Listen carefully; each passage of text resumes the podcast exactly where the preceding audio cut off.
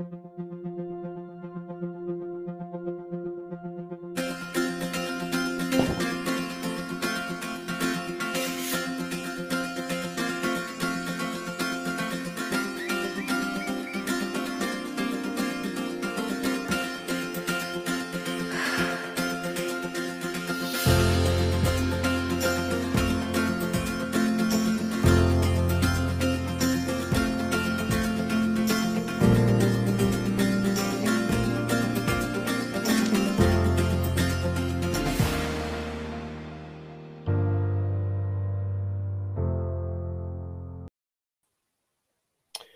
Bonjour à tous, bienvenue dans Spicote ce matin. On est lundi matin, on est en forme, on est euh, au taquet et on a bien lu le texte et on l'a essayé de le mettre en pratique. Comment allez-vous les gars? Oh, Bien, mais toi, ça va? Ah oui, oui, moi ça va bien. J'ai fait comme les Galates. Euh, ce matin, j'ai bien lu le texte et comme les Galates, ben, je me suis arraché un œil pour, euh, pour l'offrir à un aveugle il n'a pas pu s'en servir, mais, euh, mais au moins, j'ai fait, j'ai mis en application, quoi. Non? C'est ce que j'ai entendu. Enfin, moi, c'est ce que j'ai lu dans le texte, non? Vous n'avez pas compris ça, vous? Oh là Cornel, je crois qu'on a un problème sur euh, l'application littérale du texte biblique. Oui, c'est ça, je crois, oui. Parce que j'ai pas ah. appliqué comme ça, même si on lit gars... je crois. Non, mais vous avez rien compris. Allez, on lit le texte et on revient après. On va, on va essayer d'en discuter un petit peu. Je vais essayer de vous convaincre. D'accord.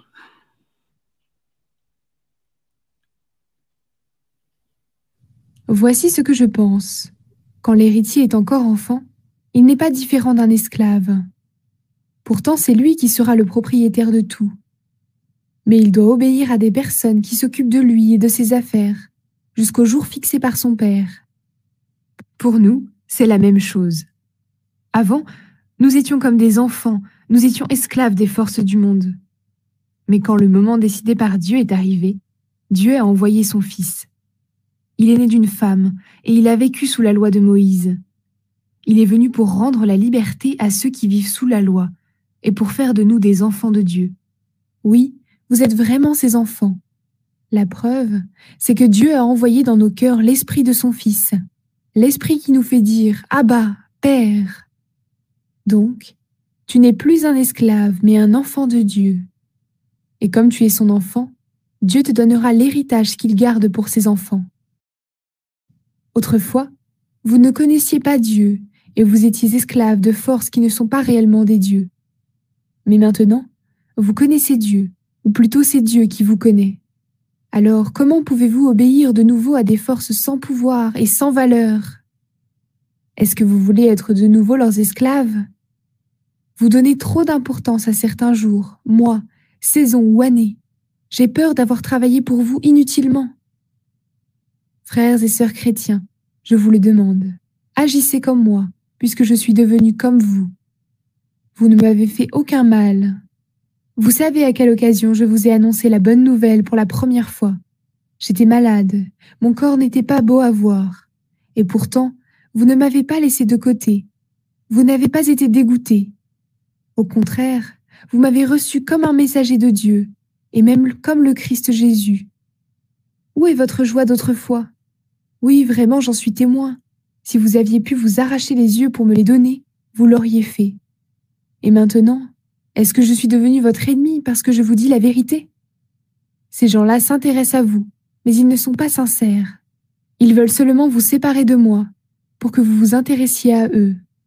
Ce qui est bon, c'est de montrer de l'intérêt pour le bien, à tout moment, et pas seulement quand je suis au milieu de vous. Mes petits enfants, je souffre de nouveau pour vous, comme si je vous mettais au monde. Et cela va durer jusqu'à ce que le Christ soit formé en vous. Je voudrais bien être auprès de vous en ce moment, pour vous parler autrement. En effet, je ne sais pas comment faire avec vous. Dites-moi, vous qui voulez obéir à la loi, est-ce que vous n'entendez pas ce qu'elle dit? Voici ce qu'elle dit. Abraham a eu deux fils, un avec Agar, qui était une esclave, un avec Sarah, qui était une femme libre. Le fils de l'esclave est né selon la volonté d'un homme et d'une femme. Mais le fils de la femme libre est né à cause de la promesse de Dieu. Cette histoire a encore un autre sens. Les femmes sont comme les deux alliances. La première alliance vient du mont Sinaï, Elle met au monde des enfants esclaves. C'est Agar. Et Agar, c'est le mont Sinaï en Arabie.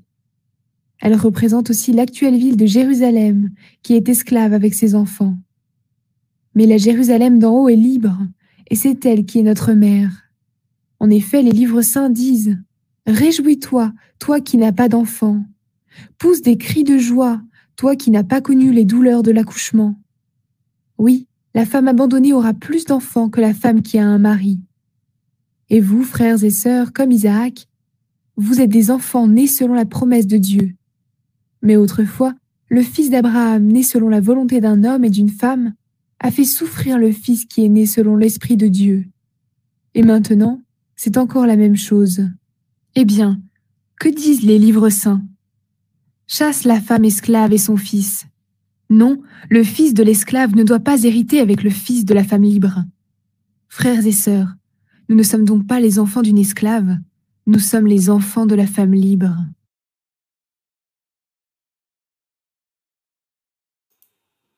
Alors, j'avais raison, non? Euh, moi, je, je suis, je suis triste pour les, les spectateurs de ce matin parce que ils auraient été euh, off-ligne avec nous, avec Cornel. Et ben, ils auraient assisté à une opération euh, chirurgicale d'une greffe de deuil. Un remplacement d'œil au passage. Oh non, c'est horrible. Ouais. Pourquoi tu nous affiches ça ce matin, Florian?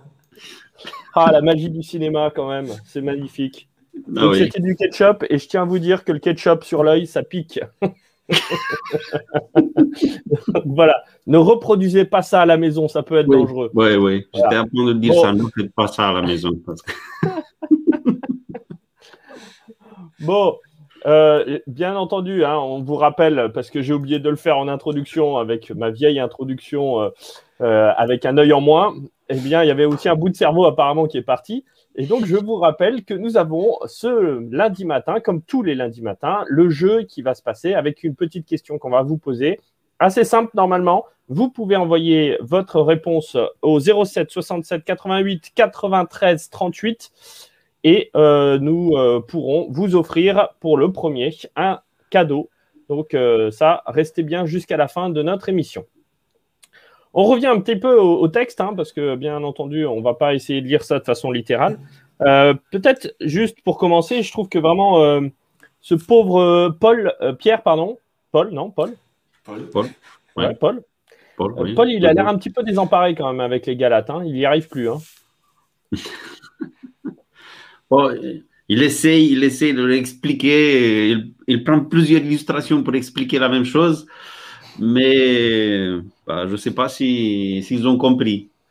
Parce que parfois, euh, surtout sur euh, l'exemple qu'il donne à la fin du chapitre 4, parfois, euh, Paul, il est dans son monde. Il faut bien rentrer dans son monde pour bien comprendre ce qu'il qu'il veut dire. Quand il donne l'exemple de les deux femmes euh, d'Abraham, les fils qu'elles euh, ils ont eus, que un des femmes, elle représente euh, Sion, qui représente maintenant Jérusalem, et nous, on attend la nouvelle Jérusalem. C'est, c'est un peu, il faut bien rentrer dans, dans la dynamique de Paul pour bien comprendre ce qu'il veut dire. Oui, puis Ouais, de passer, de, passer euh, du- mont Sinaï à Jérusalem, il y a quand même une trotte entre les deux. hein. Donc la- la- l'argumentation est quand même euh, assez drôle. Euh, mais en même temps, ça passe parce que ben, il y, a, cette histoire de. bah, il l'a dit au tout début, hein, vous êtes héritier, donc vous êtes fils, vous êtes plus esclave. Et puis il va l'illustrer avec, ces deux femmes la femme euh, qui, euh, qui est esclave et donc fils de l'esclavage ou fils de euh, la femme libre. C'est bien ça qui est intéressant et qui est peut-être central dans ce texte-là, au-delà de l'argumentaire qui peut être, bon, peut-être pas si cartésien que ce qu'on a l'habitude d'avoir nous. Ouais, je trouve que dans ce texte, en fait, Paul fait beaucoup de références au peuple juif quand même. Alors, il parle à des juifs, donc c'est logique, mais il fait appel à des choses qui sont très profondes, enfin, qui sont vraiment liées à l'histoire de leur peuple. Voilà, quand euh, il parle du mot esclave, euh, ça résonne en eux quand même. Il ne faut pas oublier que l'histoire, l'épopée des 400 ans d'esclavage en Égypte, la sortie du désert euh, pour arriver en Canaan, enfin, tout ça, ça, marque quelque part et ça leur, ça leur rappelle quelque chose et l'histoire avec Abraham aussi. Donc, il, est vraiment essayé de dire, mais les gars, depuis l'origine, vous n'êtes pas destiné à être des esclaves. Vous avez été esclave en Égypte, mais vous avez été libéré. Et, euh, et, là, vous êtes en train de vouloir revenir sans arrêt vers un esclavage. Alors, qui n'est pas avec des chaînes et les fouets, on est d'accord, mais qui est finalement un esclavage. Et ça revient à la même chose. Et ouais, comme tu disais, euh, il a l'air un peu désespéré, Paul, de, de, vouloir absolument leur faire prendre conscience qu'ils peuvent être libres. Et euh, j'ai envie de dire, c'est toute la frustration de Paul, c'est de dire, bah, vous avez accès à la liberté, mais pourquoi vous la prenez pas, cette liberté quoi? Pourquoi vous voulez rester dans cet esclavage? Et il y a mm. même une part d'incompréhension, je pense, de sa part, en disant, mais je comprends pas, je vous apporte, enfin, je vous apporte au, sens où je suis vecteur d'une bonne nouvelle, d'une libération, et vous, vous, en, vous la refusez, vous préférez rester dans votre état, euh, dans votre état d'esclave quelque part. Moi, ça me fait penser à la parabole du, euh, du fils prodigue. Vous savez, euh, je parle pas du fils prodigue, mais du, du de l'aîné qui est resté auprès de son père. Euh, et puis on se dit, mais, c'est normal qu'il s'énerve parce qu'il est jaloux, etc. En fait, au début du texte, on se rend compte que le père a partagé tous ses biens, donc il a fait l'héritage, autant au fils euh, cadet qu'au fils aîné. Le cadet, il s'est barré, mais le fils aîné, il est resté. Et le fils aîné reproche à son père de jamais lui avoir rien donné pour faire la fête avec ses amis. Puis le père lui répond, ben, en fait, tu avais déjà tout, tu avais déjà la liberté, je t'avais tout donné déjà. Mais sauf que toi, tu es resté dans ta tête esclave. Euh, tu es resté auprès de moi comme étant un, esclave alors que, euh, que tu étais fils. Et, c'est là la, différence. Et je trouve que là, on retrouve exactement la même idée euh, chez Paul. mais vous êtes fils. Pourquoi est-ce que vous voulez vous rendre esclave? Euh, ça, rime à rien. Quoi. Les rapports que vous entretenez avec Dieu ne sont pas les mêmes si vous vous sentez esclave ou si vous vous sentez fils. Oui, il utilise là, euh, je dirais, une troisième euh, illustration pour parler de la loi, le rôle de la loi. Il avait déjà comparé la loi avec un gardien dans prison. C'est le, le, rôle du gardien, c'est de, de faire en sorte que ceux qui sont en prison, ils restent en prison. Après, il parle de la loi comme un pédagogue euh, qui amène l'enfant euh, et amène la discipline de l'enfant. Et là, il parle de la loi comme un tuteur. Même si vous êtes des héritiers, autant que la loi, euh, autant que vous êtes sous la loi, vous n'avez pas le droit, vous n'avez pas accès à l'héritage. C'est pour ça que si, pour avoir accès à l'héritage, bah, il faut quelque chose d'autre, il faut se, pas s'en débarrasser de la loi, sinon sortir de, de, bah, se, libérer, de, on va dire, de la, de la loi, mais pas dans le sens d'on va tirer, on va jeter la loi, sinon de ne pas faire de la loi euh, quelque chose d'important euh, par rapport à notre salut. Notre salut. Parce qu'après, dans le verset 4 euh, et 5, il, formule ce qu'on peut appeler comme une confession de foi, quand il parle de du fait que Dieu a envoyé son fils né d'une femme sous la loi, né dans les mêmes conditions que, nous, afin qu'on ait accès à l'héritage. Parce que sinon, on n'a pas accès à l'héritage. Vous voyez, la loi nous empêche d'être euh, vraiment des héritiers. Oui, moi, c'est ce que j'aime bien dans cette image-là. Euh, pour poursuivre, c'est vraiment cet état d'enfant. Paul le présente vraiment comme un état d'enfant. Avant, tu étais un enfant, oui, tu es déjà héritier, mais, mais tu n'as pas accès à tout ça. Et. Euh, en fait, s'il leur dit, mais bon, en fait, euh, quand est-ce que vous allez devenir vraiment des adultes? Quand est-ce que vous allez vraiment avoir une foi d'adulte, une foi mature, qui n'a pas besoin d'être euh, encadrée par la loi, mais euh, et que la loi vous sauverait, mais que votre la prise de conscience de votre, de votre statut d'enfant de plein droit ben, vous fait accéder directement à, ce beau cadeau. Quoi. Et, c'est presque vraiment frustrant de leur dire, mais oui, en fait, c'est facile, tu as juste à grandir, à, accepter quelque part euh, ce cadeau, et comme un adulte, quoi. Et non, tu préfères rester un gamin. Et voilà, enfin, ça fait un lien, je trouve, avec euh, peut-être le parcours spirituel de, certaines personnes qui, euh, en fait, préfèrent se contenter d'une foi d'enfant et restent dans leur petite foi d'enfant. alors, elle a des beaux côtés de naïveté, de manière positive, hein, quand je dis ça, mais il y a aussi une vraie limite à rester toujours dans une foi d'enfant. Et c'est ce que Paul est en train de décrire un petit peu ici, je trouve. Oui, mais là, là pour peut-être pour euh, jeter un pavé dans la mer, mais quand même, Christ a dit qu'il fallait être comme des petits enfants pour, euh, pour accéder au royaume des cieux. Alors comment tu euh, comment tu, tu, contrebalances ça avec avec ce que tu viens de dire? Bah, Pour moi, c'est un peu différent. C'est le c'est l'état d'esprit des, des petits enfants qui vivent les choses simplement mais nous sommes tous invités quand même à, grandir spirituellement. Pour moi, là, il parle plus de la croissance spirituelle. Et quand Jésus en parle, lui, par rapport à la foi des petits-enfants, il ne parle pas de croissance spirituelle, il me semble. Là. Euh, il parle de l'authenticité. Et euh, la croissance spirituelle n'enlève pas l'authenticité. Mais en effet, ça peut être un équilibre pour certains qui disent ben voilà, maintenant j'ai acquis un certain degré de connaissance, euh, et ça serait au, dépend de cette spontanéité. Mmh. Mais voilà, voilà, moi je pense qu'il fait vraiment référence en disant bah, maintenant vous avez une pleine conscience des choses, bah, acceptez de cela, quoi, et ne restez pas dans une foi naïve. Après, euh, Paul, il considère euh, les églises euh, et les Galates, il les considère comme ses enfants parce qu'il dit, c'est moi qui vous ai accouché déjà, et vous me faites passer encore une fois, passer encore une fois pour, euh, pour les douleurs que ça, parce que ça donne, parce que vous avancez pas, vous, vous avancez pas, vous revenez en arrière. Et toi, tu disais, Philippe, qu'il parle plutôt aux, juifs, mais il parle aux, païens aussi qui, qui viennent de se convertir, parce que euh, quand il dit que avant vous étiez esclaves des éléments du monde, de tout en sorte de Dieu, vous êtes esclave de ça, vous venez d'entrer dans quelque chose et vous, euh, vous, vous avez changé quoi? L'esclavage de, des dieux, des éléments du monde avec l'esclavage de la loi. Ça se fait pas, il faut avancer. Vous êtes libre maintenant. Ils n'avaient pas compris ça. Euh, C'était vraiment difficile pour Paul de comprendre pourquoi ils ont changé. Moi, ce que je trouve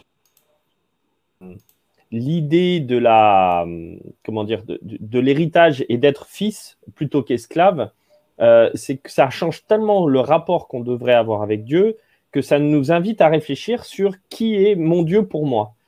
Euh, et euh, quand on est enfant, enfin, je le vois aussi dans une perspective agricole, parce que c'est quand même quelque chose qui est assez présent à cette époque-là.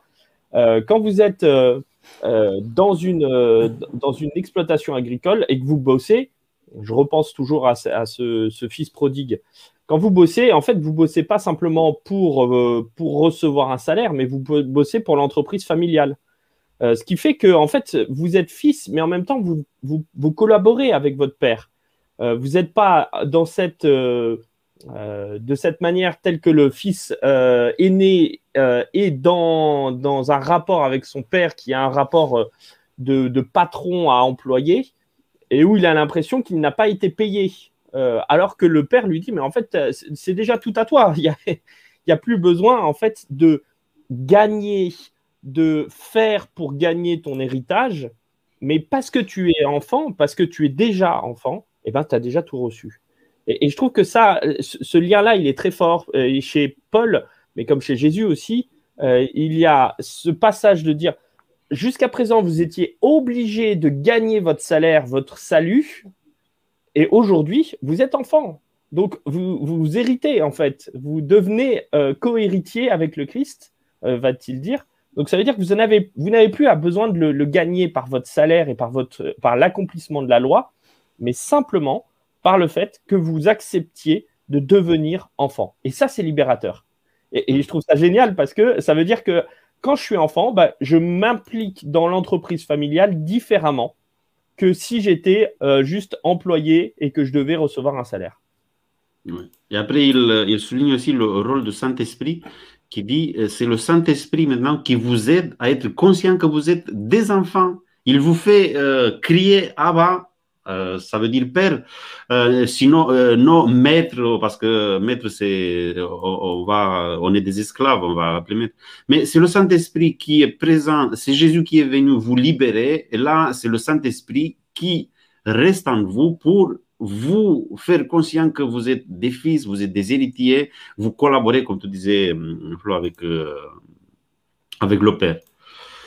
Après, je trouve intéressant aussi le fait qu'il se fait des soucis par rapport à son, au ton qu'il utilise euh, pour parler aux Galatiens, parce qu'il se dit, Paul, euh, après, bah, j'aimerais être avec vous pour euh, affiner un peu, parce que je ne sais pas si je vous parle comme ça, je ne sais pas si, comment vous allez recevoir ça. Et c'est pour ça peut-être qu'il fait une pause. Après, il va, il va, passer, il va passer à quelque chose de personnel, de, de, de euh, des, sentiments après, parce qu'il revient après avec les, les deux femmes euh, euh, d'Abraham, mais il fait une pause, il intercale quelque chose à niveau personnel, il change de ton un peu, parce qu'il il, essaie d'affiner, parce qu'il se dit, bah, je ne sais pas comment vous allez recevoir ça. Allez, c'est le bon moment. C'est le bon moment pour notre petit jeu. Donc vous avez le numéro de téléphone qui s'affiche en bas de votre écran 07 67 88 93 38 et la question du jour est la suivante. Cadeau, quels sont les noms des deux premières femmes d'Abraham Quels sont les noms des deux premières femmes d'Abraham Et vous envoyez votre texto au 07 67 88 93 38.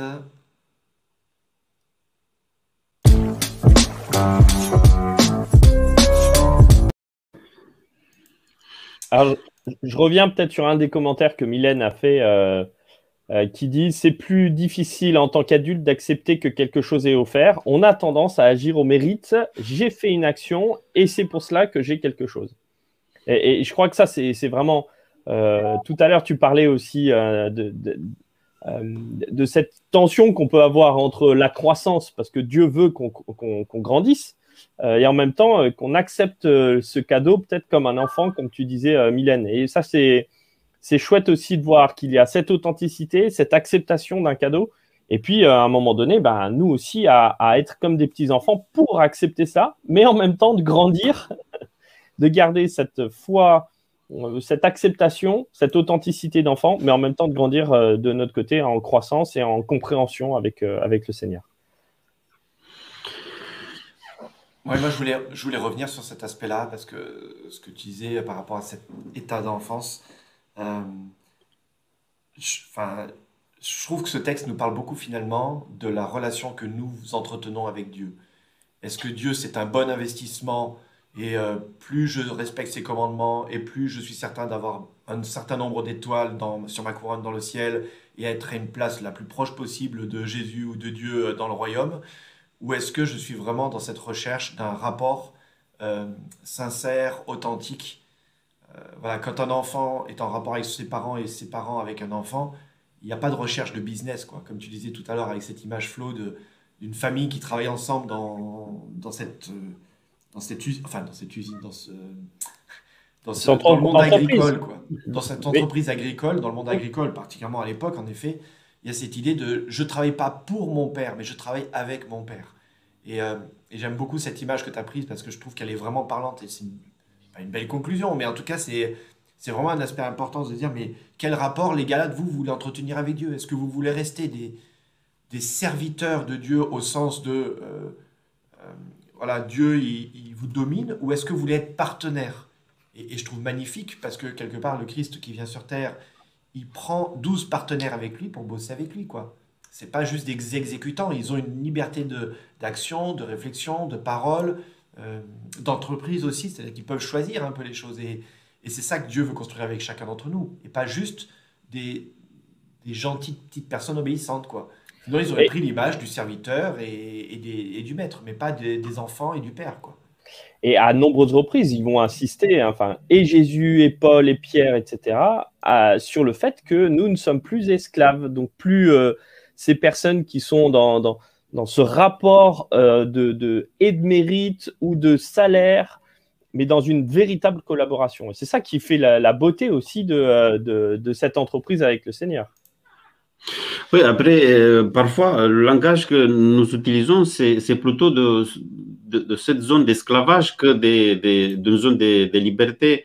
Parce qu'on se dit, euh, par exemple, toujours que euh, c'est que, Dieu, par exemple, Dieu a un plan avec nous et nous, là, on attend toujours, tous les jours, on attend le plan de Dieu pour nous. Euh, autant que Dieu, il nous dit, bah, allez, vous êtes, vous êtes libre à, penser, utiliser vos esprits pour, pour avancer, pour faire des, des choses, pour, pour avancer, pour entrer peut-être dans, dans cette collaboration. Parce que dans une collaboration, il n'y a pas que quelqu'un qui dit, on fait ça, ça, ça, ça et ça, et c'est tout. Là, dans une collaboration, le père, peut-être, il nous regarde, il se dit, allez, euh, qu'est-ce qu'on fait aujourd'hui? Ah non, non, non, on a prié le matin, on attend ton plan. Dis, on l'attend toute la journée, on ne l'a pas reçu, mais après, euh, euh, demain, on recommence. Et ça signifie qu'on ne fait rien. C'est La collaboration, peut-être que c'est ça aussi. C'est pour ça qu'on n'est plus des enfants. Des enfants, on est des enfants à niveau de, l'ouverture d'esprit, mais à niveau de la, de, la nourriture, comme Pierre euh, Genestar disait, bah, on va euh, passer du lait, on va passer à quelque chose de solide. Le lait, c'est presque déjà digéré quand on le prend. Il est, c'est bon pour, pour une certaine étape, mais après, il faut prendre des choses solides afin qu'on, nous, on va les digérer, on va les, les assimiler et on va avancer. Alors, une petite question pour nous. Ouais, ben justement, je voulais y répondre. Euh, c'est justement comment sait-on qu'on est un fils avec une foi mature? Pour moi, c'est la responsabilité qu'on prend. C'est-à-dire que quand on prend nos responsabilités en tant que personne, alors on devient adulte. Et c'est ça, c'est la réalité dans la vie. C'est-à-dire que euh, jusqu'au euh, fait que, euh, quand on a la majorité, c'est qu'on est responsable de nos propres actes. On l'est déjà avant, hein, on est d'accord.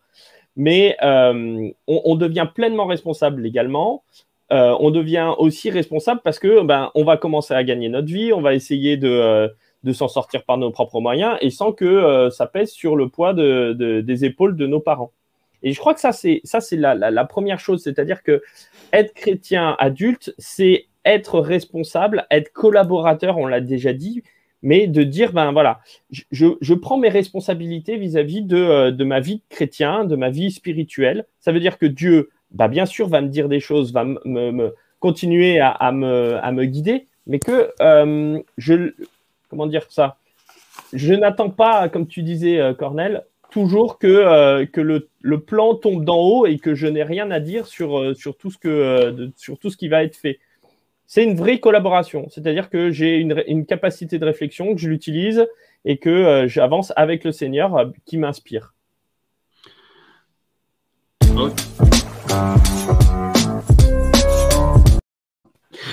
Je voulais rajouter quelque chose, je me suis dit, je vais rajouter après parce que ça va tomber, ça va tomber. non, euh, ce que je voulais euh, rajouter par rapport à ce que tu, toi tu disais, Flo, et c'est là où j'ai perdu l'idée. Oui. Attends, on va mettre en plein écran, comme ça tu auras un vrai moment de solitude. Voilà. D'accord, ok. Tu disais quoi, Flo Parce que j'ai perdu l'idée? Disais que devenir adulte, c'est être responsable. Euh, c'est-à-dire ne pas laisser euh, tout, euh, toutes les responsabilités à Dieu et d'avoir sa, sa, propre capacité de réflexion, d'être inspiré par Dieu, mais en même temps de, bah, de faire des choix aussi dans, dans, ce qu'on a à faire. Donc voilà, c'était un petit peu l'idée globale. C'est très vite résumé, mais. Oui, oui c'était ça, mais je suis toujours dans le vide. Hein. Oui. Bon, alors, et maintenant, les amis, concrètement, en une parole, puisque le temps court. Pour moi, c'est vraiment, et c'est vraiment le centre du texte. Comment est-ce que euh, je fais en sorte de, euh, de percevoir mon Dieu non pas comme un, un, un, chef d'entreprise, un tyran, euh, mais comme étant un père. Et si on dit père, ça veut dire que je suis aussi partie prenante de cette entreprise et de cette mission avec lui avec des responsabilités. Et est-ce que je prends mes responsabilités en tant que en qu'adulte euh, chrétien? Euh, Peut-être un autre indice pour le fait que je suis libre, j'ai une foi mature, c'est le fait que je fais des erreurs. Parce que quand je suis libre, je fais des erreurs et j'accepte mes erreurs. Voyez? S'il y a quelqu'un qui dit non, je ne fais pas d'erreur, ça signifie qu'il fait presque rien. Parce que si, si on va se tromper, parce qu'on est libre, mais on va se tromper. On ne sait pas. Euh, dans cette euh, collaboration, on va peut-être toujours demander, mais après, on fait des erreurs, on accepte nos erreurs et on avance. Et ça nous aide à, avancer, d'accepter ces erreurs. C'était ça l'idée. Vous voyez, l'idée, elle est revenue. C'est bien. Une bonne idée en plus. Hein. Bah oui, tu vois. Ça. Alors moi, on n'en a pas parlé, mais de cette image aussi qui est prise avec euh, ces deux femmes, Agar et Sarah, et leur descendance, où on a l'impression qu'il y en a une qui est toute merveilleuse et l'autre, c'est vraiment la honte totale. Euh, dans cette histoire, on, peut le voir comme ça, et c'est ce que Paul veut essayer de mettre en avant en disant que voilà, il y avait ce qu'on veut faire nous par nos propres forces, et puis ce qui est l'héritage d'une promesse, un engagement de Dieu vis-à-vis de nous. Mais ce que je retiens aussi de cette histoire-là, euh, pour faire très court, hein, et, sans lever de polémique, surtout en ce moment peut-être par rapport à, ces deux descendances, mais que quelle que soit la descendance, Dieu a béni les deux descendances. Et que l'une, certes, elle n'avait pas le, l'héritage premier, mais elle a quand même été protégée et bénie par Dieu. Et euh, j'ai envie de dire, même si certains peut-être sont des parcours légalistes parfois, même si les Galates retournent vers la loi et sont emprisonnés dans la loi, ben, Dieu les aime malgré tout, hein, c'est pas qu'il les aime plus, Mm. euh, et il les accompagne là-dedans, même si c'est plus difficile d'avoir cette relation authentique qu'il aimerait avoir avec, euh, avec euh, ceux qui sont sous la loi.